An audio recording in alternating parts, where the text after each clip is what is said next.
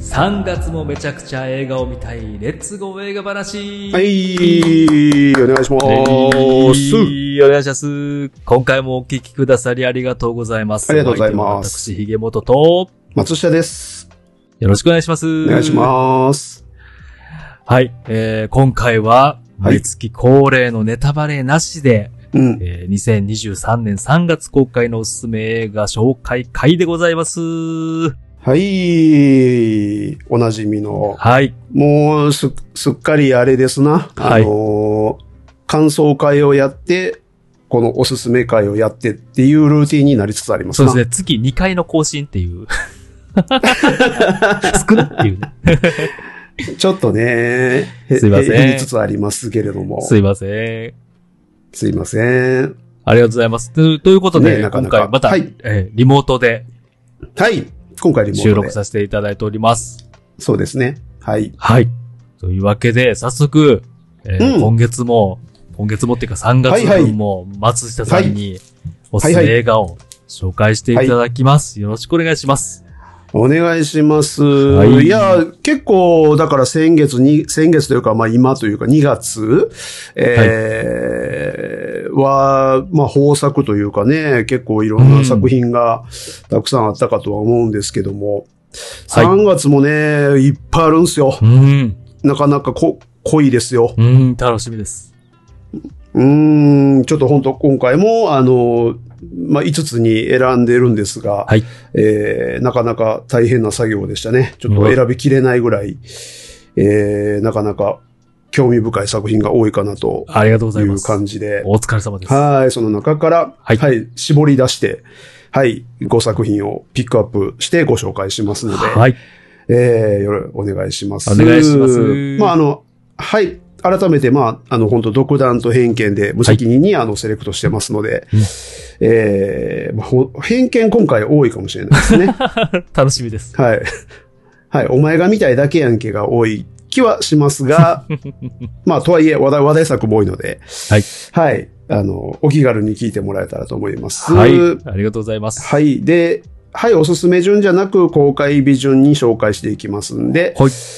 えー、はい、じゃあもう行きましょうか。あ、お願いします。えー、はい、ご紹介していきます。はい、じゃあ一作目、いきます。はい3月3日公開。おエブリシング・エブリウェア・オール・アット・ワンス。いやー、早速。いやー、まあもうね、うんあのーもうみんな、もう噂では聞いてるようなはい。作品だとは思うんですけども。そうですね。うーん、まあ本当にね、えっ、と、僕自身も、もうずーっと楽しみにしていうんうんうて、んで、これ、あの、まあ、本国では、はい。去年の3月に公開されてるんですあへね。え。で、そうなんですよ。で、もう本当に割とすぐ、えーもう話題沸騰というか、うんとんでもない評価がもう口コミでもバーッと広がって、で、うんまあ実際大ヒットもして、はい。で、まあ、そのね、情報ってやっぱりもう SNS とかでこう、来るじゃないですか。はいで、まあ、そういうのを見ていて、もう本当に、日本ではいつやるんやろうって、なかなか決まらなかったんですようんね、公開日が。へえ。うーん、なんですけど、はい。まあね、ようやく一一年越しで、うん。えーに、日本公開と、もはうい待ちわびましたね。そうですねもうずっとやきもきしてたんですけうんど、うんそうなんです。という作品で、はい。えーと、まあ、これが一体何の映画かっていうと、は、はい。はい。ようわからんのですよ、これね。 そうですね。確かに。ねえ、うんうんうんまあ、あの、まあ、スペック的なところからちょっと話をすると、はいえーと、まあ、やっぱり A24 制作、出た。えーのさ作品です。はいえーと、本当にね、うんもう今や、まあ、僕らもよく名前出しますけど、はい。えーもう傑傑作をもう続出している、うんうんうんえー、A24 という配給会社ですけど、制作会社ですけれども、はいえっ、と、い今のところ A24 の、えー過去、史上最高興行収入を記録してます。へえ。へえ。うん、そうなんそうなんですうよ。んそう、だからまあね、ちょっとその、あれだけのその傑作揃いの中で、はいこの映画がうんトップ、もうトップなんやっていうのもちょっと驚きなんですけども。うんうんうんはい。まあという作品で、うん。はい。で、まあ監督がですね、はい。えーダニエル・クアンはいと、ダニエル・シャイナーと、というほう、えーっと、二人が、はいあー監督なんです。まあ、コンビでやってる監督なんですけど、まあ、はいつその、たまたまダニエル同士なんで、うんダニエルズって呼んでたりするんですけど、うんうんうんえーっと、過去作は、あの、スイスアーミーマンですね。おななるほど。はい、 あの、 えー、ダニエル・ラドクリフが、えー、あれどっちがどっちやあれね、ごめんなさい。僕、それね、実はちょっと見逃していて、はいはいはいはい。見てないので、ちょっと語れないんですダけどニ、エル・ラドクリフが、えーえー死体の、が、はい。死体の役ですよね。はい。ボディのバディ。でポールダノンボかディなのバディです。あ、で、ポールダノンです。そうです。 ボディのバディがね。はい。はい。そうです。そうそう。なんか無人島で、みたいな話ですよね。そうですもうまあもう本当にもうへへんてこな奇 妙な作品みたいですけど、うんうんまあその監督のまあ新作なんですけどね。うんはい。はい。えーっと、まあ、これは一体何なのかと言いますとですね、うんまずまあ、もう舞台というか大前提の設定が、はい。マルチバースですね。はい。はい。はい。まあ、あの、簡単に、ちょっとあらすじを言いますとですね、これ、あらすじ言っても伝わらない気がするんですけど、 はい。はい。なるほど。えーっと、えー、まあ、エブリンという、はい。えー、まあ、ミシェル・ヨーを演じる、はい。えー女性が、まあ、主人公ですね、で。彼女はですね、えー経営するコインランドリーはもう破産寸前で、ほう。でもうボケているのに頑固な父親と、ほう。いつまでも反抗期が終わらない娘。うん優しいだけで頼りにならない夫に囲まれ、えー頭の痛い問題だらけのまあ生活を送っていると。うん。で、まあそんな中ですね、まあ大変な、まあ、苦労をしてるんですけど、はい。突然、別のユニバースから来たというはい。夫のウェイモンドが現れる。 混乱するエブリンに、まあ、そら混乱しますようね。ん。えー混乱するエブリンに、全宇宙にカオスをもたらす強大な悪を倒せるのは君だけだ と、驚きの使命を伝えられると。うんでそんな別の宇宙の夫に、えー言われるがまま、わけもわからず、マルチバースに飛び込んだ彼女は、はい。カンフーマスターばりの身体能力を手に入れ、うんまさか、まさかの救世主として覚醒。はい。全人類の命運をかけた壮大な戦いに身を投じる と。これがあらすじなんですけど、そうですね。 なんやこれそこだけで聞いたらね。僕ら、僕ら多ほんまに分ね予告編で映像をもう先に割と見てしまってるから。ああ確かに確かに。ね、そうですね、確かにそうですねっ確て聞きながら、あのうん、うんあらすじを聞きながら思うんですけど、これ、ここれだけを聞いた人はどういうことってなるでしょ うね。どんな映画か絶対想像できへいんややろもう、ですよね。うんで、まあね、その予告、トレーラーも今、まあ映画館とか SNS でもまあ流れてるんでう、な。はい。まあ、見はしてますけど、それではいもなんかあんまりよくわかんないですよね。そうですね、大枠は。うん。うーん、そうなんですよね。はいまあ、ただ本当にもうこの作品は、ちょっと異常なレベルでうんうん評価が、うんまあされて、まあ、実際大ヒットもしてますし、はい。はい。えー、で、本当にその、まあ、これだけ聞いたらね、なんかじゃあ、ちょっとこれ、ヒーローものっていう、まあ、やっぱりまあ、マーベルを、はい。あのー、ちょっとイメージしてしまうような、そうですね。まあ、世界を救うみたいなね、うんうんうん話なのかなと思うんですけど、まあ本当にその、もうそういうアクションとか、うんあーなんでしょうね、こう、マルチバースをこう飛び交って、で、まあいろんな自分になったり、その能力をその違うバースに飛んだら、はいその能力を得れるらしいので、はいい、はい。ろんなミシェル・ヨーが見れるとか、まあそういうこう派手さ、うんポップさみたいな魅力もあるし、えーまあ大きな感動も、うんこう、絶妙に、まあ、あとユーモアもね、なんかそういうのもこう、絶妙に盛り込まれてるっていうことなんで、はい。うまあ、ちょっとこの設定とかこのあらすじで、うんどうやってそんな風に持っていくんやろうっていうのが、まあ楽しみですね。そうですね。うーん、どういうことなんやろうっていう感じですうんうね。んうんまあ本当にあの、まあでさっきマーベルって言いましたけど、はいあの、実際この映画、このダニエルズの二人が、えー2016年あたりから構想をし始めて、はい。で、まあ、A24 と、まあ、交渉して、うんえーなんとか、まあ、このね、へんてこな話を、えー制作費を、まあ、工面してもらい、で、なんかね、その、興行収入に合わせたパーセンテージの、はい。まあ、言うたら、歩合制みたいなおー契約で制作費を出してもらったらしいんで、なるほど。まあ、け結果的にこう、大ヒットして、めちゃめちゃ儲かったっていう話らしいんですけど、うんうんうんうんまあ、それぐらいだから A24 もちょっと賭けやったっていうことやと思うんですけどね。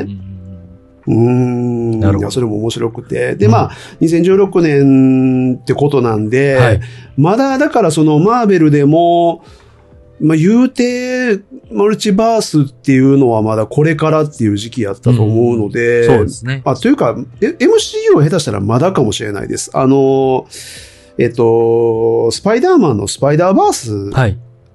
が、あーまあ、MCU よりはちょっと前にマルチバース的なうん世界を描いているので、うんまあ多分その辺での時期だと思うんですけど、そうですね。うんうんうーん。で、まあ結局、結局その、まあ公開 MCU でのマルチバース展開っていうのが、まあここ数年であって、その流れで、はい。えーこの今作、エブリウェア、エブリシングエブリウェアオールアットワンスは公開されたので、まあ、あ、まあ、岸くもというか、 その、まあ、本当にね、まあ、運よく、マルチバースっていうものが、こう世間に、まあ、若干浸透した状態での、まあ、公開、公開になって、まあ、ね、受け入れられやすい、こう、環境になってたっていうのは、あ、はい。まあまあ、運、運よくもあったかな、というところもあるんですけどね。確かに。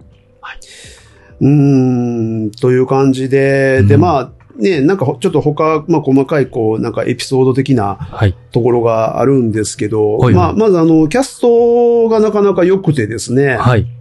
えーまあ、さっきも名前言いました、ミシェル・ヨーが、うんえー主演です。はいえーまあ、グリーン・ディスティニーとかうんね、うんうんえーまあ、シャンシャンチーなんかも出てますけども。そうですねはいまあ、もう、うん名女、名女優ですうね。んはい。彼女が主演で、はいで、まあ、やっぱりここが注目ですね。うんえーその、夫役、はい。えーキー・ホイ・クアン。はいという人で、まあ、聞きなじみがあまりないかもしれないですけど、うんうんえっ、と、かつて、インはいディ・ジョーンズの、はい。えっ、と、魔球の伝説ですかね。そうですね。えーで、はい。あの、少年、アジア系の少年を演じていた彼が、うん。まあ、何十年越しですかねわかんないですけど、うんうんうんそうですね。 はい、役者復帰をするという形になって、うんで、これもね、なかなか、こう、いいエピソードで、あのー、まあ、このダニエルズはが、い。監督がね、その、旦那役のキャスティングをこう、役者を探してたと。はい。で、なかなかそのイメイメージに合う役者が見つからなくて、うんうんうんで、まあ、そういう中で、そんな、こんな人やっぱおらんかって諦めかけてたような時に、はいえーた、たまたまインディ・ージョーンズのことをふと頭に思い出して、あれ、あの時のあのアジア系の少年は今何してんねやろうんうんうんって、まあ、思ったと。はい。で、調べてみたら、はい。えっ、と、このキーホイクワンは、まあ、インディ・ジョーンズに出て、その後、グーニーズなんかも出てますけど、そうですね。えー基本的にはまあ役者をほぼ辞めてたんですうね。んへーで、その後、あの、スタントの演技指導なんかをやったり、コーディネーターみたいなあへーことをやっていて、はい実はあの、X メンシリーズのスタントを演出してたりとかもしてるんですけど、うへーーん、そんなことをやっていて、だからスタントの仕事をやっていたと。はい。で、えーまあ、たまたまこの、えーそのダニエルズがコンタクトをじゃあ彼出てもらえないかって取った時が、うんうんちょうどその、キーホイクワン本人も役者復帰を検討していたちょうどタイミングやったらしいんですね。うんへーうん、だからここが全てうまく、すごい奇跡的なタイミングでハマって、えーで、まあ、出演が決まり、はい。で、今作、重要な役で出演し、うん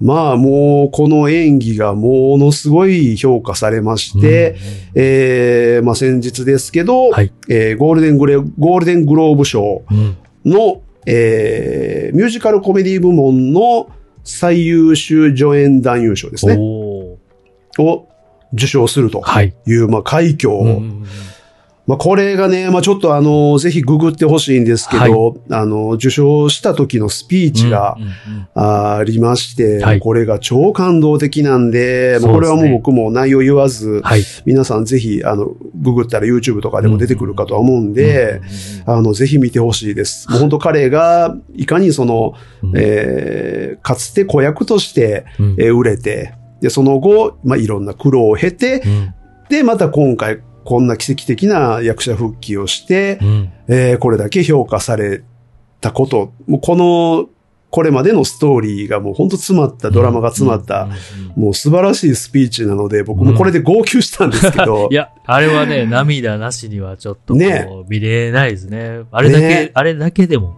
泣けますね。うんそうそうそう、はい本当に本当に、はい。もう素晴らしいので、それぜひ見てほしいんですけど、うんうんうんで、まあ、あのーゴールデングローブ賞は受賞しましたが、えっ、と、アカデミー賞での、はいえー最優秀助演男優賞、はいえーにノミネートもされてるので、うで、ん結構有力視もされてますね。うんうん受賞するんじゃないかといううんうんね。うんまあ、それぐらいの、えーまあ、ドラマもあったというところも含めて、うんえーこの映画の魅力には結果的になったっていう感じですうね。ん見逃せない。うん。ねえ、はいまあ、ちなみに、あの、まあ、それを受けてというか、はいはい。えーこのキーホイクワンは、えー MCU、うんロキシーズン2への出演が決まってます。おい、熱い。もうあの、すっかりマルチバース俳優 になってますけど、マね。ルチバース俳優。 いやー、なんやっええた、、からええか悪いかわかんないですけんやど。ったらね、インディ・ジョーンズとか、その、グーニーズネタいじりとかもね、楽しみですけどね。ああね、なんかそういうのはありそうな気はしますよありそうですね。ねマルチバースやから、うんね、やり放題やし、うんそうなんですよ。まあね、こういうキャスティング上での、まあ、あー話題性というか評価も、はい。えー非常に魅力魅力がありますし、うんまあストーリーは本当ちょっとこれはもう見ないことには、うんちょっとわけがわからない、まあ、マルチバース自体が、まあ、理解するべきかどうかの、そのね、なんていうか、難しさ、難解さそうですね。のレベルもちょっとわからないので、まあ、でも、うーん、なんでしょうね。なんかまあ、いろんな、ミシェル・ヨーが出てくる、いろんな、キーホイクワンが出てくる、うん、ええまあもうそれだけで楽しいでもまあ十分楽しめるとは思うんですけど、はい。うーん、まあちょっとね、あのーあらすじでは伝わらない魅力な映画だとは思うので、ん、まあ、この評価も、あ、もう、あの、実際ね、映画そのものも、はいえーアカデミー賞、えー作品賞、監督賞、脚本賞うんにも、まあ、ノミネートされてますし、まあ、あうの、ん主主演女優賞、はいえーミシェル・ヨーもですし、はい。はい。えー助演女優賞に、えっ、とね、ジェイミー・リー・カーティスと、はいえっ、と、娘役の、えーステファニー・スーという方も、うえー同時にノミネートされてるという、うんもうちょっと凄まじい か数のノミネート。軒え並ーとみ。まあ、今回のアカデミー賞で、はい。えーと、最多の10部門11年ノミネートっていうことなので、ああ、もうそれが物語ってまますあね。もうね、うんう。ん、もうなんか、もう全ての面でこれはもうちょっと要注目うなん作品なので、うん。まあちょっともう本当わけわかんないですけど、うん。見に行った方がいいと思 います。そうですね。はい。いや、普通に話題にもなりそうですね、世間的に。だと思いますね。うーん。、うんなんか、まあ、で、個人的にもすごく、あのーまあ、こん、こんなね、奇妙そうなはい。映画というか、うんあの、ふ不思議そうな映画というのが、うんうんこれだけ評価されて、まあ、で、日本でもね、ヒットしたらいいな、とは思いますね。はい。うんうんうんそうですね。んなかなかこういうのって評価されにくいので、ぜひ皆さん見に行ってほしいなと思います。あのー、タイトルがね、あのー、Everything Everywhere All at Once というタイトルで、はい。えーっと、まあ、日本で公開されるときにね、これ絶対放題つくやろうなって思ってたんですけど、うんえーそのまま行ったんで、うんうんまあ、僕個人的にはこれはもう配給会社に拍手で すね。なんか、ね、変、はい変な放題つけられんのめっちゃ嫌なんで、ありがちですからね、そういうのね。ありがちですから、ううんちょっと見る気うせ、その時点でちょっと見る気がちょっとうせちゃう。そうそうそうそうそう。ね、まあ見るんですけど。そうなんですよみたいなねそうそうそうそうう。んだからこれはすごい、あの、配給会社、素晴らしい、いい仕事うんうん。ですね。あとまあね、ハッシュタグであの、エブエブっていうのをね、はい。あの、プロモーションで、こま、あの、トレーラーとかにも出してますけど、うんまあちょっとそういうところで覚えてもらいやすく、そうですね。えーしてるのも、うんまああの、アバ体験に似たような感じですけど、エ アバブ体験エブという、はい。そうですね。ね、うん。ね、配給会社さんもやっぱ頑張ってますね。まあね、できるます限りたくさんの人にね、見てもらった方が。はい。そうですよね。はうい。ーん彼らもビジネスですし。うんもちろんもちろんそうですよね。はい。まあ、ということで、あのーうん本当にこれは、うんあの、僕はもう本当に今年、まあ見たかった映画の中のベスト3ぐらいに、うんえー、のぐらいの作品なので、もう本当にもう楽しみですうんうね。んそうもういですちね。早く見たいなと思ってます。うーん、でも絶対映画館で見るのは楽しいと思うので、そうですね。うんうーん、ぜひ見てもらいたいと思いますね。はいはい。はい。はい。という、まあもうね、これちょっと説明不要やったかもしれないですけいど、やいやいやえーご紹介、エブエブを紹介させていただきました。あ、これは僕も楽しみです。ね、ですよね、うんは。はい要注目です。はい。はい。じゃあ2作品目に行きます。お願いします。はい。えー、3月3日、同じ日ですね、お公開、フェイブルマンズ。ほう。まあ、これはもう、あのーまあ、同様に、うんえーもうね、評価もちょっと凄まじい状況ですし、うんうんえーまあもう見逃せない作品だと思うんですほがう、。えースティーブン・スピスピルバーグの、はいえーまあ、映画監督になるという、えーこう夢を、まあ、叶えるための、まあ、その、幼少期のはい。自身の実体験、原体験をうん映画にした自伝的作品ですほね。うほうほうほうほうあはい、あのスピ、スティーブン・スピルバはーグですね。うんうんうん、で、まあね、なんかこう、うんまあ、スピルバーグの自伝って言われてもっていうところも思いはしはするんですが、 はい。まあこれがね、はいこの作品やっぱりね、ものすごいいいらしくて、ええ。うん、まあちょっと説明をしていきますけれども、はい。お願いします。はい。まあもう、あのー自伝的ということなんですけど、はいえっ、と、主人公はあーサミー・フェイブルマンという名前で、まあだから、は反自伝的ってことかもしれないですけどね。うん。なるほど。という感じなんですけど、はいまあもう、あの、よ幼少期からの話です。えー初めて映画館を訪れて以来、映画に夢中になった少年、サミー。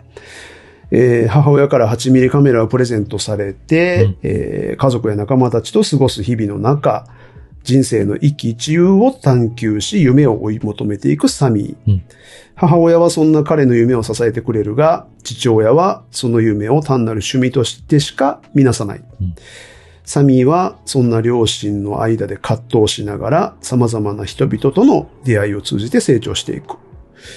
という、まあまあまあ別にね、うなんか、普通、普通の話っていう、 今のとこ ろね、感じそうですね。ここだけ聞いたら。しますけれども、はい。はい。まあそうですね。まあ、まあ、まず当然前提として、えーまあ僕はまあ80年生まれで、うんえーまあ本当に子供の頃にスピルバーグで育ったようなものというか、もうとにかくね、まあさっきも出ましたけど、インディ・ジョーンズが僕大好きで、まあもう本当何回ね、見直したかわからないぐらい見てるんですけど、うんまあもちろんね、他にももう上げ出すときりないぐらい、えー名作、傑作はあるので、そうあですげねませんけども。はい。まあもうね、うんもう映画を描いた人だとも、の一人だとも思いますし、はい。まあそんなね、彼彼のまあ自伝的作品なんてね、うんまあ言われたら、あーまあもう見ない選択肢はないかなとも、うんうんうんまあ思ったりもしますし、はい。で、まあこのね、映画の中で、はいまあこれまで、まあでも改めてこう、うーんなんて言うんでしょうね、うんスピルバーグ自身の、はいこう、まあ生い立ちだとか、うんはいえー映画をまあ作ってきた、まあそのモチベーションだとか、まあどういうきっかけとかね、そういうものって、まあ考えてみたら意外と知らないなとも思いますし、確かに。で、この、はい。で、この映画の中にですね、あの、まあ、スピルバーグ自身が語ることをこう避けてきた秘密なんかもあったりするらしいんですよう。んうん。まあ、それが何かはちょっとまだわからないんですけど、はい。はいでかつ、映画的にも、まあ、映画史に残るであろう、ラストシーンが刻まれているというレビューも見ましたね。のほう。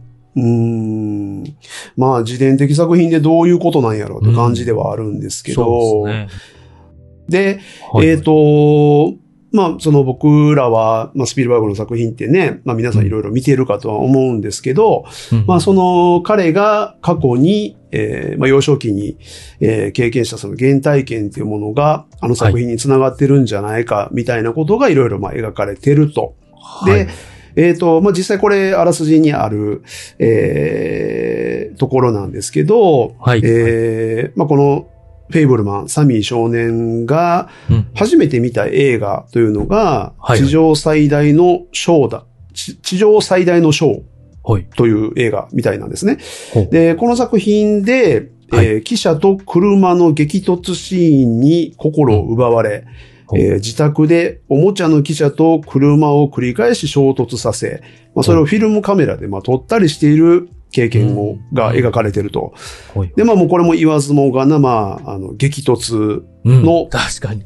まあ、おそらく原体験ということだと思うんですね。まんまですね。で、まあ、だと思います。うん おそらくね。はい。うはい。ん、だとか、まああー、ボーイスカウトをやっていた時期があって、で、はいその時に、まあ、とも友達と一緒に、うんえー第二次世界大戦を題材にして、自主制作映画を撮ったりする場面もまああると。ほうで、まあこれが、まあプライベートライアンなんかも含め、まあうんいろんなね、戦争映画から撮ってるので、んまあそういう原体験なのではないかということで。だから、まあこんな感じで、その映画的な、あーまあ彼の原体験があって、それを、うんやっぱりその表現の、まあ、原原体験、モチベーションにしてきた、その、一つ一つの、まあ、エピソードっていうところが、はい。はい。まあ僕らも多分見ながらね、こうんう、多分想像すると思うんですようね。ん。でやっぱそこはやっぱりこう、本当スピルバーグ見てきた身としては絶対グッとする、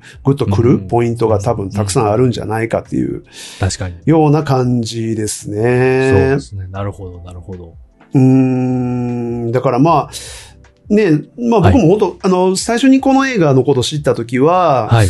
まあ、べ、別にスピルバーグのプライベートあんま興味ねえなって思ってたんですけど、まあまあまあまあまあ、わかりますよ。わかります よ。そんなにね、そんなにね。確かにに確かに。けどまあ、なんか改めてこの、えーこの、今回のこの映画化でこのあらすじとかを見たりすると、い、うんや、これはやっぱ見なあかんなとうんなりましたね。知りたくなりますね。うんですよね。はい。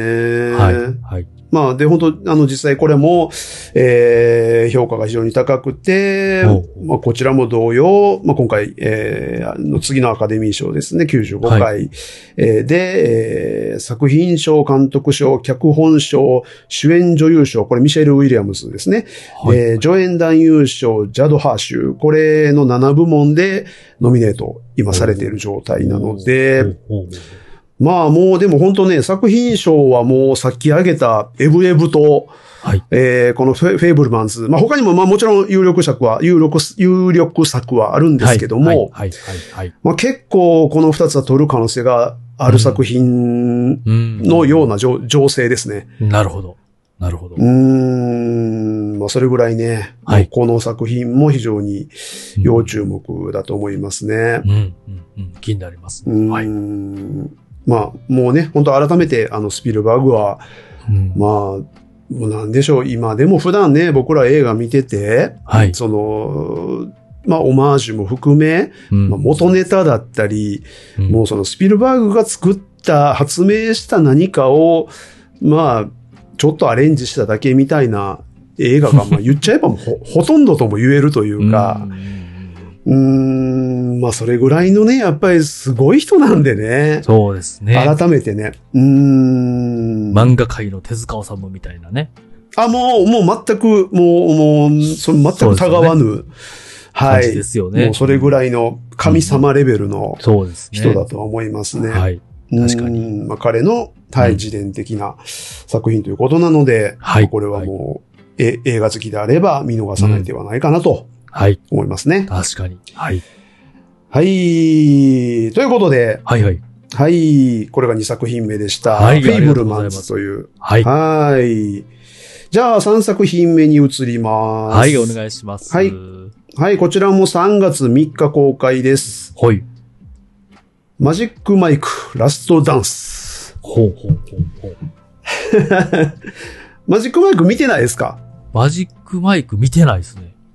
お、なるほど。はい。えっと、これですね。はいはい。えーっと、今回第3弾ということで、なるほど。えーまあ、シシリーズ最終章ということなんですけどほうほうほも、うほうほう。えーまあ、何の映画かという、じゃあ、もうそこから軽く説明しようかと思うんですが、はい。はい。お願いします。えー主演、チャニング・テータムです。あはい、松下はい、さあんの、が僕が、はい僕が大好き、チ出ャまニンしグたねです。出ましたね。い。はい。はい。あのー実はチャニングはですね、もう今やもう当然ね、世界的大スターですけども、うんうんうんまあ、かつてまだね、下積み時代は、はい。実は、ストリップダンサーをやっていたという、それで生計を立てていたという過去がありましてですね。うんうんうんで、これを、この実体験を、まあ、元にして作られた、はい。まあ、反自伝的とまでも言わないぐらい、まあもう、ストーリーはフィクションなんですけども、うんうんうんうんうんまあ実際ストリップダンサーをやっていたチャニングがやるからこその、まあ、リアリティと、うんえーダンスの凄さと、まあ肉体美と、はい。えーこれを堪能するという、えー作品なんですけどね。はい。なるほど。これはいね、で、まあね、うん。まあ意外かもしれないですけど、こんなまはあいふざけた感じなんですけど、はい監督はスティーブン・ソダーバーグですね。おー。あの、はい。あの、ソダーバーグなんですけどね。はい、はい、はい。はい。まあ、あのね、えっと、1と2がありまして、今回3に当たるんですけど、はい僕はまあ大好き、もちろん大好きで見てたんですけど、うんうんうんえーっと、1と2のことはもうほとんど覚えてないです。 なんか、なんか知らないけど、あんまり覚えてないです。はい。まあ、でも、おもろかったな、みたいなのは、ある感じ。記憶にある感じですか。めっちゃおもろいです。めっちゃおもろいです。あなるほの、ど、なるほど。見てる人はわかると思うんですけど、みんな大好きだと思います、これは。ほうほうほうほう。はい。で、まあ、あの、 なんで、ちょっともう説明もあんまいらないと思うんですけど、 なるほど、なるまあ、ほど。あの、 ストリップダンサーをやりながらも、まあ、こういう夢がね、はいえー将来の夢が、もうちょっと大きい夢とか目標がああるんだけど、なかなかうまくいかず、えー成功しては、また何かで失敗して、なんかちょっとちっちゃいビジネスを始めてみたけど、うんやっぱりなんかのきっかけがあって、またストリップダンスをすることになりっていうの を3回繰り返してるだけです。もうおもろい。 はい。はい。っていう、ワン、ツー、スリーですね。なるほど、なるほど。はい。なんでまあ、ノリとしては、もう、い、まあ、いつものチャニングの面白い感じですし、うんうんうんあのーなんでしょうね、まあ、うーんやっぱりその、ね、まあ、もともと本物のプロであったっていうことで、、うんあの、ーダンス、まあ、ストリップダンス、まあ、僕はそんなに興味はもちろんないですけど、はい、あのはい。ーうーすごいです。見どころではある。もうめちゃめちゃもう圧巻ですよ。あえのえ本当素晴らしいんで、はいはいまあかもちろん肉体もすごいですし、うんうん迫力も素晴らしいので、まあ、はいあの、き興味ある方は1と2もぜひ見てもしもらいたいですけど、うんうんうんえっと、全然もう僕覚えてないぐらいなんで、あの、3からでも、 もちろん OK です。なるほど、なるほど。これから、これだけ見ても、で、面白かったらまだワンはいおそおそらくいいやんと。はい。そうですね。あ、もうそれでいいと思います。十分です。それでいいと思う。うん なるほ ど。はい。はい。あらあらすじはもうずっと一緒なん で、基本それで大丈夫ですね。はっきり、はっきり一緒っていう。はい、はっきり一緒です。あの、ワン、ワンがね、あのーそのストリップ、えー、ストリップ、ななんていうんですか、ストリップやってるとこ。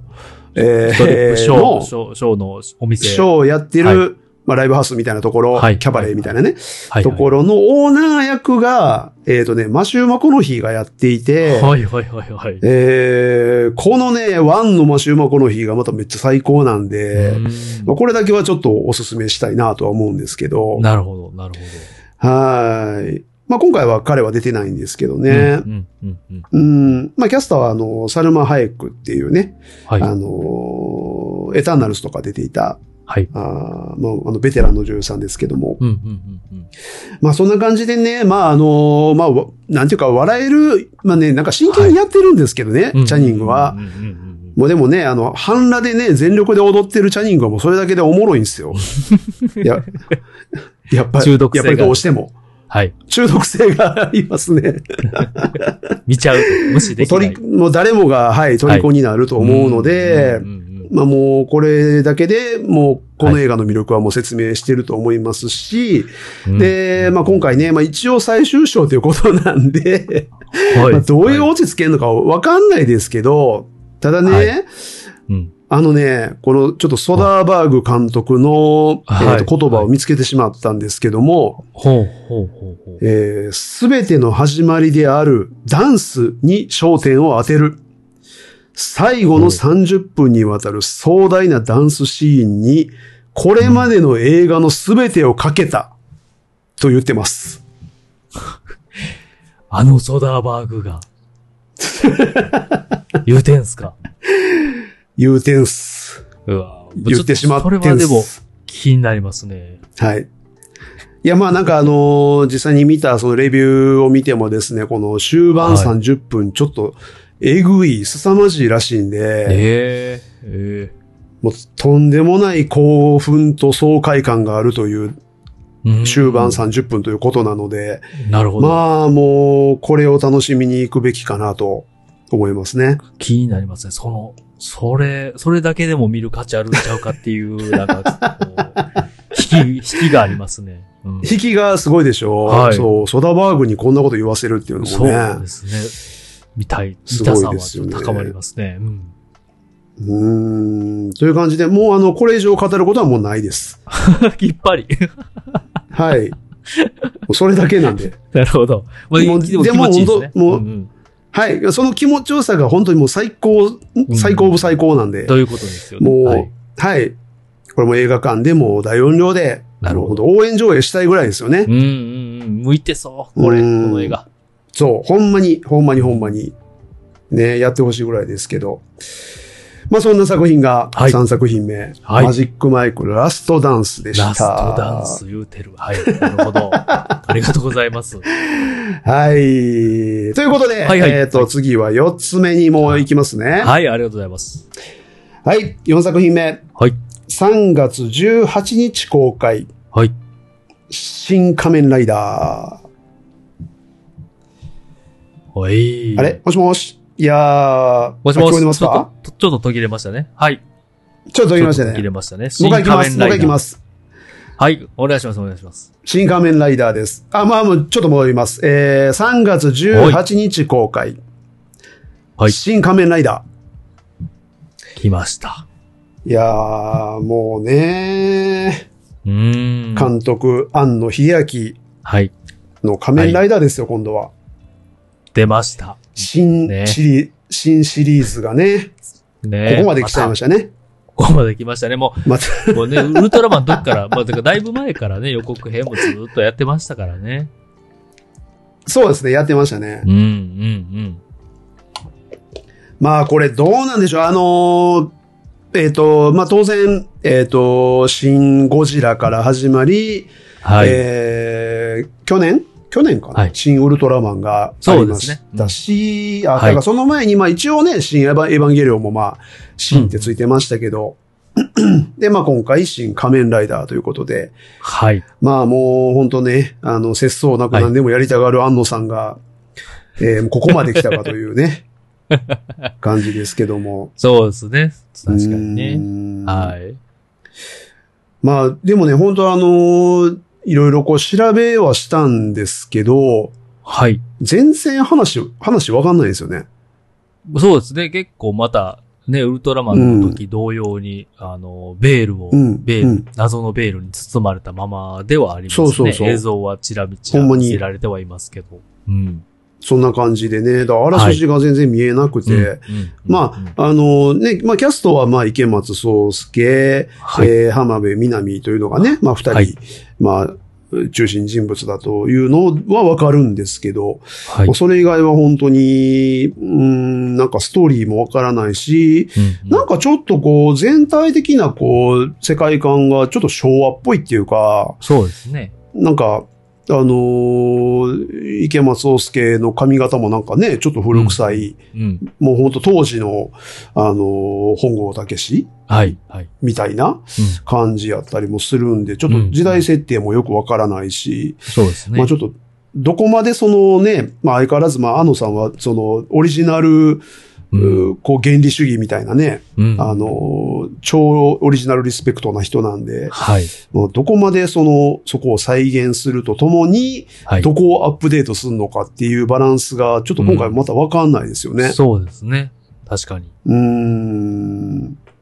まあ、あの、実際の仮面ライダーそのもののデザインもね、うんなんか、まあ、最近の仮面ライダーってもう、仮面ライダーなのこれ、みたいな こ,、そうですねとにな、なんかもうすごいファンファンシー、ファンシーなやつとかいるじゃないですか。うんなんかピンクのやつとか。いろんなやついますね。メカシメカしいやつとか。そうそうそうそうそうそう、全然強そうじゃないやつもおるうし。んそうですね。なんかまあ、ねそういう仮面ライダーの中で、まあもう本当にオリジナル初代うん、に寄せてるようなうん、オリジナル感が、もうちょっととんでもない感じなんで、うんうんまあこの辺をね、まあゴジラの時もそうでしたし、まあウルトラマンでもまあそういうね、ん側面は安野さんは、まああるんで、まあ相変わらずっていうのはあるんですけど、うんはい。はい。まあ、この辺が、まあ本当あとはね、そのリアリティとのバランスがどうかですよね。そうですね。確かうに。ーん、だからまあウルトラマンの時でもまうあそうでしたけど、うん。まあやっぱりちょっとこう、セリフ回しとか、うん。あーちょいちょい絵作りのところとかも、やっぱ、うん、まあもうわわざとなんですけど、やっぱ古臭くて、ちょっと、とやっぱり今このね、2023年に見るに、2000ね、この年代に見るには、ちょっと古臭いな、みたいなところも、あやっぱり否めないのでうん、うんまあ、この仮面ライダーのバランスがマジでどうなんかなっていうところが、まあ、楽しみでもありますようねん。。そうですね。うん。うーん。楽しみどうですかまあ、あそうの、ですねね。うん。はい。元山は割とゴジラ、えー、ウルトラマンもはい。好きやったみたいですし、ままあ、当然。ね、エエヴァ、エヴァも好きみたいやし、そうですね。今回はどう、どう見てますかいやー、まあ好き、好きですけど、なんか毎回変な映画やな、けったいなものを作りはるし、もうなんか、 ね、その原理主義、松瀬さんもね、さっき言ってはりましたけど、 そうそうそうそのう原理主義、原作、忠実にとか、うん好きやからこうんうそんうんそこは変えられへん、変えたくないみたいなうのん。ね。うん。だから、なんか毎回作品がこう、まがまがしいなと思いながら、ああ、いい表現、まがまがしい。そう確かに。うに。良くも悪くも、うんまがまがしいですよね。ーんでなんかこううんうんこの人、これが好きなんやろなっていうところが伝わってくるのが結構好きやったりするので、はいはいはいはい。あよくもは悪いくもはいはい。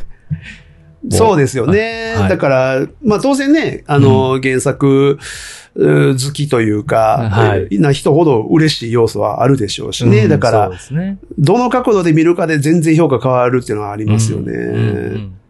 そうなんですよ。なのうで、ん自分はそうですね、なんかそれをこの規模でやらせてもらえる凄さも感じつつ、でもあーちゃんと興確か行に収入もね、得れるし、で、それで結果も出して、喜んでる人もいるし、ようわからんかったって人もいる。そうでみすたいなね。なんかその社会現象みたいな、庵野秀明うさ、んうんんうんうん。とか。ね、仮面ライダ確ー、かにゴジラ、ウルトラマンっていうその、うんうん、うん。存在と現象みたいな、ひっくるめて、ああ。おおもろいな、とか、インタレスティングみたい な、その、ファニーでもあり、そイうそうンタレスティングおもろいおもろいそう、そうなんですよね。なんか、もうひっくるめて、なんかこう、うんうんうん好きというか、なんか変、変いだやわかな、り面ます白いな、なんか日本人も含めてですけどね、全部。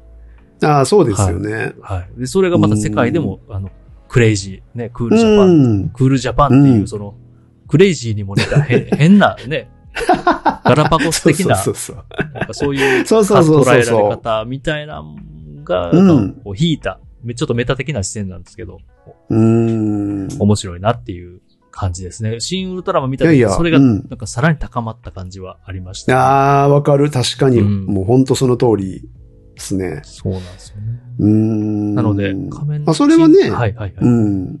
いいところですよね。やっぱそ日うです本ねの、日本でしか生まれない、うんもうこの奇妙さっていうのは魅力なんで、そうですね。いいですよね。なんかねう、日本のこう、ねちょっとした、湿度の高い、ちょっと陰湿な、ドロッとした、 そうそうそう。いや、ほんまそう。だから今回、やっぱ仮面ライダーなんで、うんやっぱそのショッカー、そう、どう描くんやろうっていう、その、これ、これ、いびつじゃないですか、仮面ライダーってまた。うんそうですね、そうですね。そのうん改造人間であり、はい。えー、その善と悪のあり方っていうのも、なんかショッカーはショッカーで、なんていうかこう、彼らなりのその、うんなんていうか正義というか、うん、そうですね。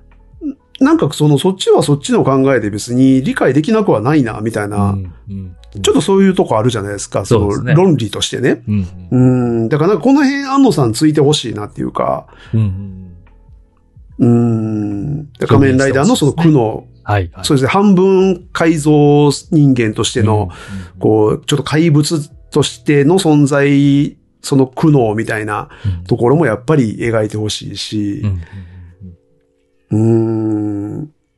この辺はね、やっぱ安野さん得意なとこだと思うんで、楽しみなとこですよそうね。ですね。まあ、いずれにせよ無視できない作品では、今回も無視はできないですね、これは。あるなと思いますね。うん間違いなくこれは、うん。もう見に行かないといけないですね。はうん。はい。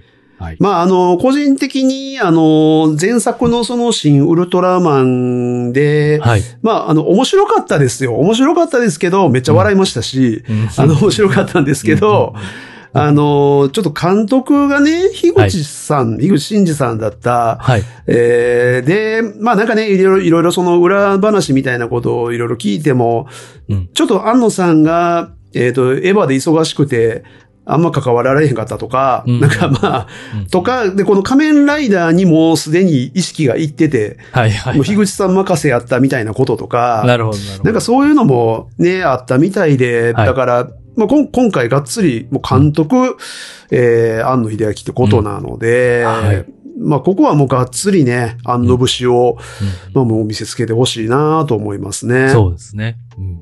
うんう。ん。まあ、もうこれはね、はいもう、もう、もう安野さんというだけでね、はいもう、みんな引きがあると思うので、うん。そうですね。はい、楽しみだと思います。しっかりやりたかったことを見届けたいなと思いますね。 そうそう、ほんまそうですよね。で、まあ、はいね、まだ一応その、ほんまにどうするんですかねあの、新、うん新ジャパンヒーローズユニバ ース。どうするんでしょうね。 どうするんでしょうね。まあなんか、なんかね、なんかそれっぽいグッズを出したり、あの、すごいでっかいはいはいはいはない作品に形にするみたいなのは、うんあんまねう、う発表されてないですけど、ねちょっとまだわかんないですよね。ん全貌がね。はい。うん。なんでまあ、まあその辺の展開もね。はいなんか、なんかそういうね、伏線とか出してくれたら嬉しいですね、そろそろね。そうですね。あの、うん。映画を公開を機 に、なんか、なんかね、予告編が、ティザーが特報が流れるとかはやるかもしれないですねみたいなね。ううんん。まあそんなんもね、はい。まあちょっと先もありますので、はい。えー、楽しいんじゃないかなと思います。はい。はい。新仮面ライダーですね。はい。はい、4作品目でした。いありがとうございますはい、えーと、ではラストに行きます。5作品目です。お願いします。 3月31日公開、ほう。生きるリビング。ほう。えっと、まあね、うんえっ、と、黒沢明はい。の、はい。えー、まあもう名作ですかね。はい。生きるはい。のリメイクになります。ほうえーと、このね、あの、生きるという映画は1952年の映画なので、おい。まあもう70年も前ですね。そうですね。おいおいおい。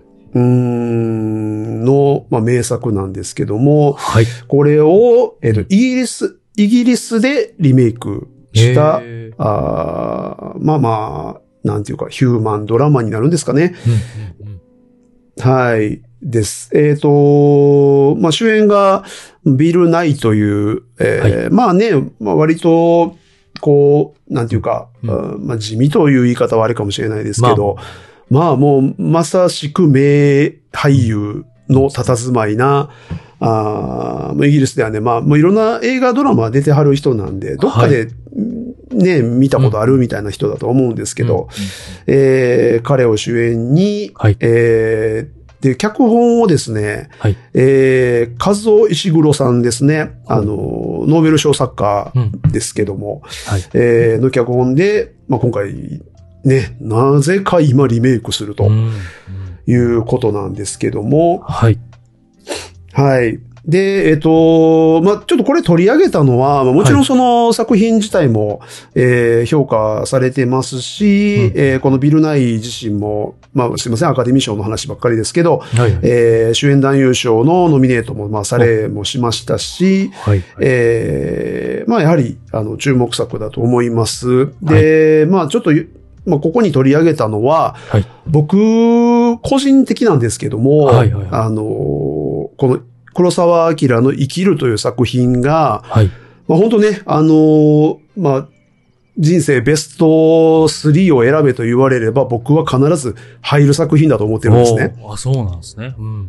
そうなんです。この、生きるという作品、まあちょっともうね、いつ見たかも本当覚えてなくて、はい高校生ぐらいとか、うん大学生とかちょっと覚えてない、まあその時に初めて、もうビデオとかで見て、で、またちょっともうと大人になってからも何回か見直したりもまあしてるんですけうど、、んうんはい。まあもう当然ね、1952年の作品なんで、モノクロ、白黒で、うんうんえーまあ、なんというか、まあ、いかにも黒沢映画、あの、まあ、時代劇じゃないんですけどね、現代劇なんですけどはいも、はいはいまあ、もう本当にこう、僕自身の、うんまあ、人生というか、うんあ価値観、人生観を、まあ、変えもしましたし、影響を受へーけ、衝撃を受けてはい影響された映画なんですね。うんうんうんで、まあ、これのリメイクなんで、はで、まあ、そのクオリティもね、決して悪いものじゃなさそうだっていうことで、うんまあ、これはもう、必ず見ないといけないなというふうに思っているので取り、取り上げたんですけども、なるほど。はいはいはい。まあ、はい、あのーまあ、前提として、えっ、と、どんな話かっていうとこなんですけど、はい。えっ、と、まあ、あの、もともと当然日本の話なんですが、はい。あー舞台はロンドンに変わってます。で、はいえっ、と、1953年第二次世界大戦後のロンドンが舞台であると。うんはいで、えー仕事一筋に生きてきた公務員のウィリアムズ。これが主人公ですね。はい。で、彼はあー自分の人生を空虚で無意味なものだと感じていたと。うんで、そんな、まあ、もう本当ね、仕事一筋でこう、もうとにかく真面目で、はいえーもう勤勉そのものをもう形にしたみたいな人なんですけど、はい。うん、まあそんな風に生きてきた彼なんですけども、はい。えーある日、彼は癌に侵されていることが分かり、うん医師から余命半年と宣告される。うんうんで、手遅れになる前に充実した人生を手に入れたいと考えたウィリアムズは、うん仕事を放棄し、海辺のリゾート地で酒を飲んでバカ騒ぎしたりするも満たされない。うんロンロンドンへ戻った彼は、かつての部下のマーガレットはとい再会し、うんバイタリティに溢れる彼女と過ごす中で自分も新しい一歩を踏み出すことを決意する。うんうんそしてその一歩は、やがて無関心だった周りの人々をも変えることになる。うんまあ、こういうあらすじなんですけど、はいはいうーん、まあね、なんというか、うーん、これだけ聞いてもね、まあよくある映画というかよくあるお話に感じるかとは思うんですけど、まあ本当に、もうとにかくあのーこの主人公のうんうん、これまで生きてきた人生が、あーまず大前提というか、はいただただうん真面目に、えー勤勉に働く、まっすぐ生きる、真面目に生きるっていうのを、ただただ貫いてきた男が、まあ、余命半年と告げられた時に、はいえー人生のね、本当の意味であったりとか、うんあーまあ、余命というもの。まあ、誰しもね、どんな人間でも余命っていうものは本来はあるはずなんですけそどうもで、すね。うんえーはい。はっきりと余命というものを、その告げられた、まあ、ものが、はいまあ、一体どんなことを考え、どんな行動に出る、うんえーどんなところに、どんな境地に行き着くのかっていうところ、はい。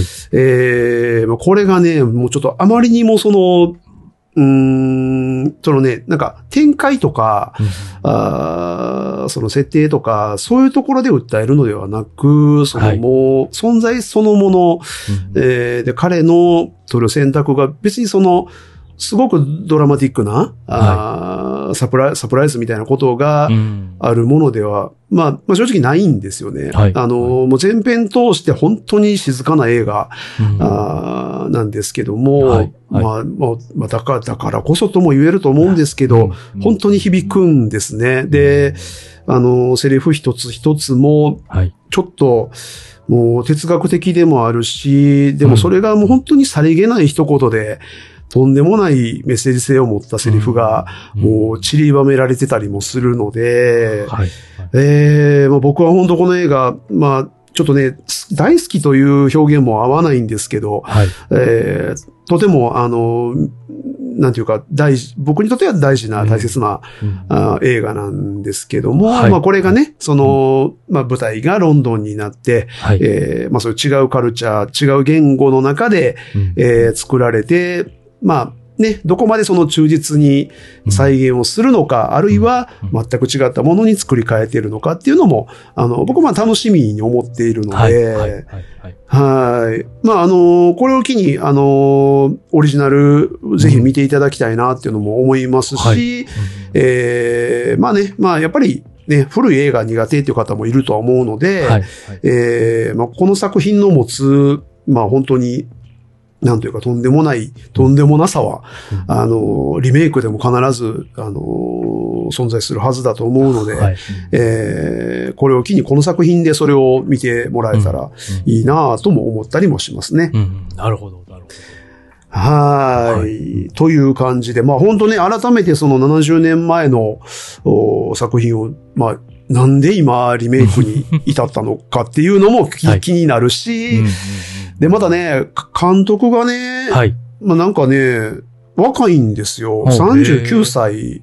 ほうほうほう。で若いすねうんまあいそう、若い監督、オリバー・ハーマナスという監督なんですけど、はい。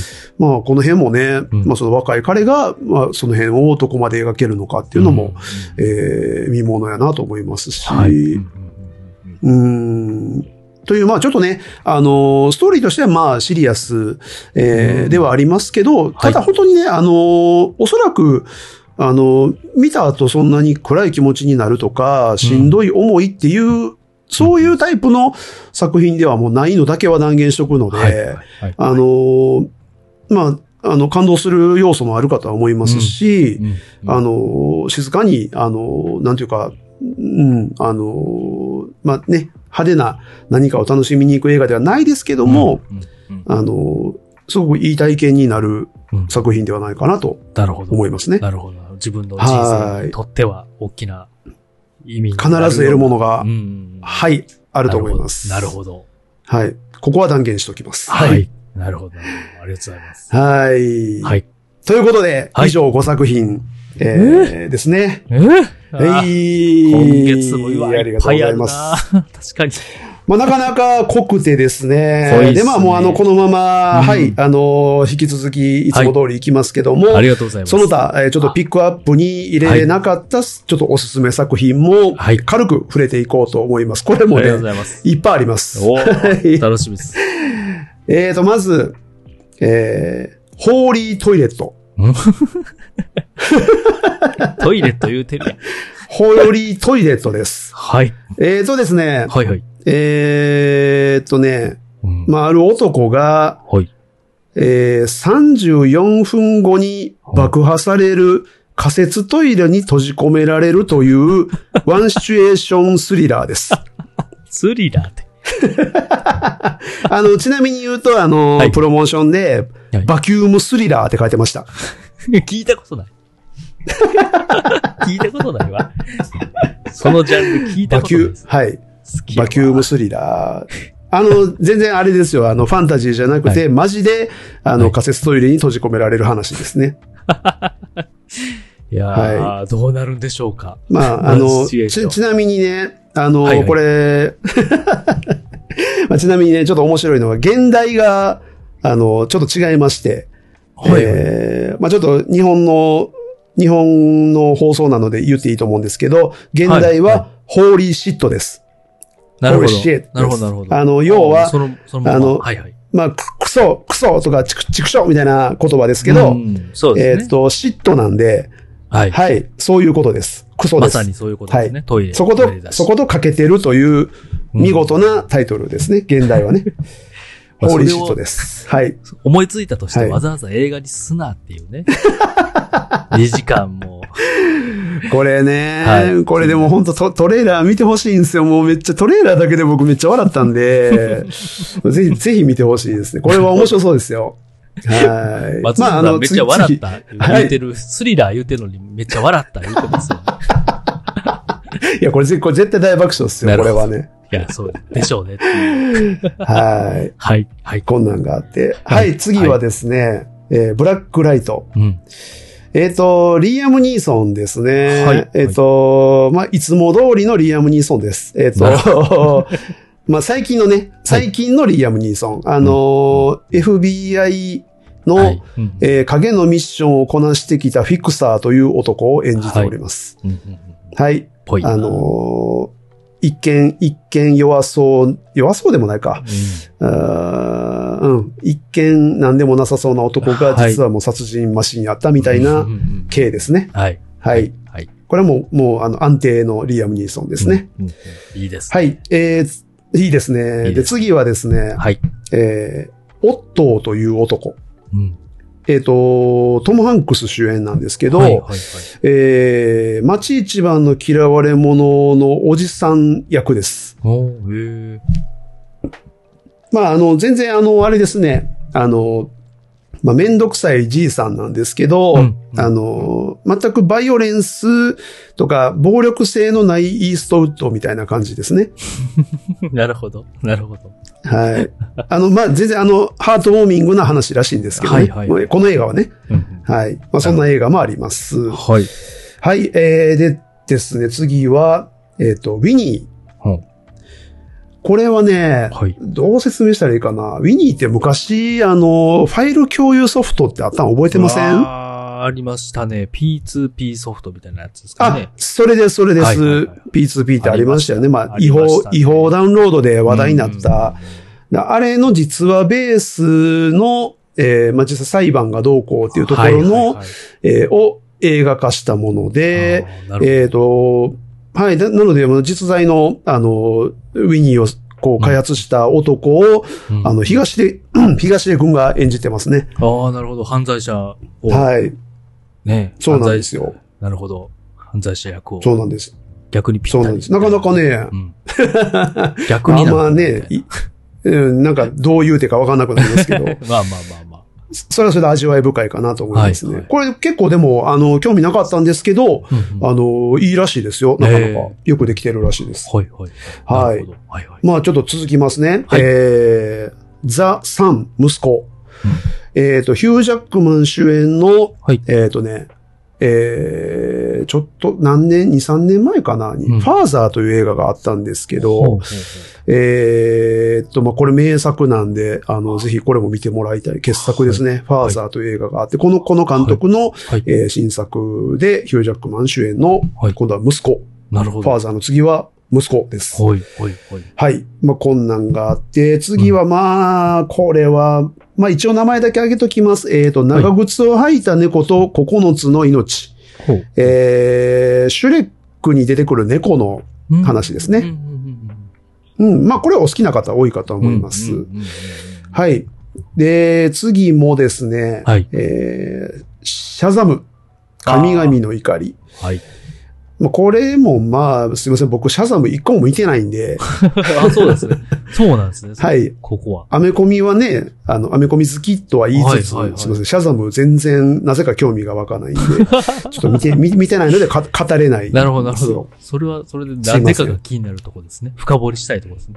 いや、なんか、気にななるんでしょうね。さ、そそらへん、見た目ですかね、単純に。見て、あの、あの、あの服装かななるほど。なるほど。なるほど。わかんないですけど。 DC。まあまあ、ちょ、ちょっとコメディ寄りですそうよでね。すね。 DC ですね。そううん DC 系ですしね。うんまあこれもね、まあ今後 DC ユニバースにどう繋がるのかとかちょっとわかんないんですけうど、んはい。確こかんになんもあります。はい、はい、はい。えー、まだあります。えっ、と、はい許し、えっ、と、これは法画なんですけども、はいまあ非常にシリアスな、うんあー法廷サスペンスみたいな感じですかね。うんまあ同級生を殺害してしまったほう女子高生と被害者の父親の葛藤を描いた、おーあーサスペンスっていう感じなんですけど、これちょっとトレーラー見てちょっとグッと引き込まれたんで、はい、はい。まあ、ちょっと、あのー見ていただきたいですね、うんトレーラーをうんね。うんうんはい。まあ、こんなんがあったり、はい。えー、で、次がですね、マッシブタレント。ほうえーっと、はいニコラス・ケイジが、おうんニコラス・ケイジ役で出てます。なるほど、なるほど。はい。ニコラス・ケイジが、はい、えーっと、ちょっとこう、もう落ち目の俳優になっていて、はい、えー大富、大富豪のパーティーに、えーっと、営業で呼ばれて、はい。でもその大富豪が実は悪いやつで、ほうえー、なんか FBI、FBI か、なんか CIA かに依頼されて、はニい、コラス・ケイジが捜査に協力するっていう、はい。とても面白そうな 話です。ニコラス・ケイジのまはま、やニるコ。ラス・ケイジです。なるほど、はないるほど。 面白いですねだ。からニコラス・ケイジが映画の中で、えーっと、ニコラス・ケイジがかつて演じてた役の格好とかしたりします。わかりづらいですけど。なるほどはい。これトレーラー見てください。はい。なるほどこれはやばい、やばいです。 面白そうですね。はいうんはいうんなるほど。ニコラス・ケイジ好きっているんで、いますあのね、いますそねう。そういう、はい、あの、ニッチな方はぜひ見てください。ニッチで。 はい。まあ、わかり ますよ。はい。うまあ、僕、僕、僕もその、あの、カテゴリーにいます。僕も割とはい、ニコラスの好きなはい。わかります。はい、えっ、と、最後です。えっ、と、はエスター、ファーストキル。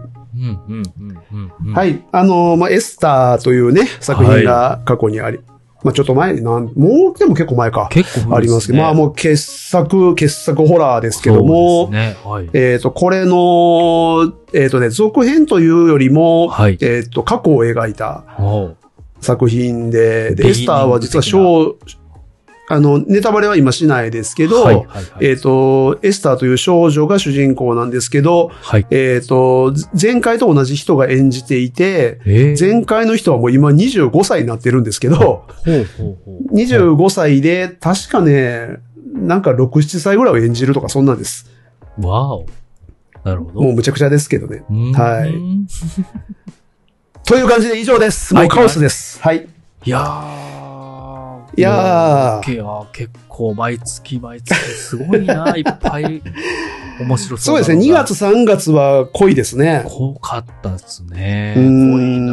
ホーリーシットに、ね、始まりが、 始まりっていうかもう、え今までいいっぱいバーって聞いてしまい持っはい、もういってぱい聞いてたはずなんですけど、面白そうなやついっぱい、うわ、どれもこれも魅力的と思ってた、ね、はずが、ホーリーシット、 トイレットに、ちょっとねまあまあ一番ね、あの、つつかみはね、あるのはホーリーシットだと思いますけど。はい。ホーリートイレットね、ホーリー放題はあね。の、放題はそうですね。はい。はい。いやそれもぜひ見てもらいたいですね。そうですね。はいどれも気になりますね。忙しいな。まあ忙しいね、なあのー時期が時期なんで、こうね、こう、オスカー系というか、まあ、アカデミー賞周りが騒がしいですが、まあ、その辺の映画がたくさんあるので、うーん、はいまあ、これも楽しみの一つですね。うんうん、そうですね。はうい。ーん。ということで、はい3月も濃いですが、はいはいたくさんご紹介ありがとうございました。いえ、お疲れ様でした。ありがとうございましお疲れ様た。ですちょっとね、この中から何を見に行けるのかっていう、そうですね頑張りましょう我々頑張りた い。頑張りたいとこですね。まあでももう、とにかくまずはエブリ、もうエブエブ、はいえーエブリシング、エブリはオールアットワンスはい。はもう、僕僕はもうここはまず必見だと思ってます僕ね。もこれは、今年は。はい。私、ね、今いっぱい見たやつがあって、どれも見たいんですけど、うんこれはちょっと欠かせない、外せないなと思っております。ですうね。んうーん。はい。という3月でした。はい、ありがとうございました。ははい、ありがとうございました。い。はい。はい。どういうとこですかね。はい。楽しんでいきましょう、今月もはい、ね。ありがとうございます。はい。はい、ありがとうございます。というわけで、またね、リモートなので、ちょっと、はいはい。やっぱ り、やっぱり、まあ、しかもね、リモートかつ、今回はね、映画紹介会なので、うんもうずっとほとんど、ほぼほそぼ、うですね松下さんが喋っていただいてるっていうところ で、あの、ふんふんとか、なるほどっていう相槌を打ってるだけなので、余計ね、まあ、いやい申やいしやい訳やないなっていう感じなんです けど。とんでもない、とんでもない。ありがとうございます。本当に ありがとうございます。またね、感想会ははいぜひちょっと対面で、えーグルービーそうですね。やりたいですね。はいグルービーに、うんグルービーに行きましょウェッうティ。にやりたいなと。ウェイウェイと、そうですね。ウィットネスに富んだ感じでいきましょうねは。い行きたいので、まうた、んはいちょっと撮った際は、はい。アップをね、楽しみにしていただけたらと思います。そうですね。。はいい。というわけで、あはりい、がとうご今ざい回ます。もはい。ご視聴いただきありがとうございました。ありがとうございました。えー番組のご感想、ご意見やご質問、普通のお便りなど、概要欄のメールやツイッターの DM にぜひお送りください。はい。えーポッドキャストアプリ上映での、えー評評価やレビューなどぜひポチッとご記入をお願いいたします。はい。はい、お願いします。はいえーでは、それでは、これからもグッドでハッピーな映画ライフを楽しんでいきましょう。せーの。ではまたではまた